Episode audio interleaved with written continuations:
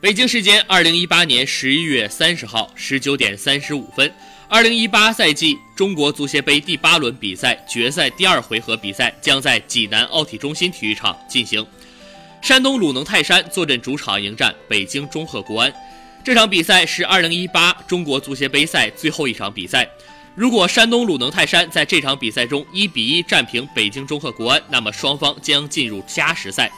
如果双方在加时赛中仍然没有分出胜负，那么比赛将进入点球大战，不排除京鲁大战变成点球大战的可能。自2013年以来，在足协杯决赛中先客后主的球队都无缘中国足协杯冠军，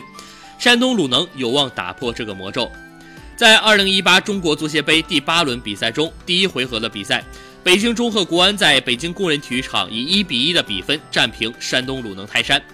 这场平局对于北京中赫国安来说肯定不理想。北京国安不仅未能在主场战胜山东鲁能，并且北京中赫国安未能在主场零封山东鲁能。山东鲁能拿到了一个宝贵的客场进球。在2018中国足协杯第八轮比赛中，如果山东鲁能0比0战平北京中赫国安，那么山东鲁能就可以凭借客场进球多的优势夺得2018中国足协杯冠军。从争冠的角度来看，山东鲁能在第二回合比赛中可以不进球，但北京中赫国安如果想要夺冠，就必须要进球。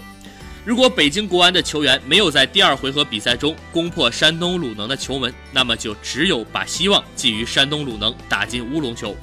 否则北京国安不可能夺得2018中国足协杯冠军。二比二甚至更大的比分的平局会让北京中赫国安夺冠。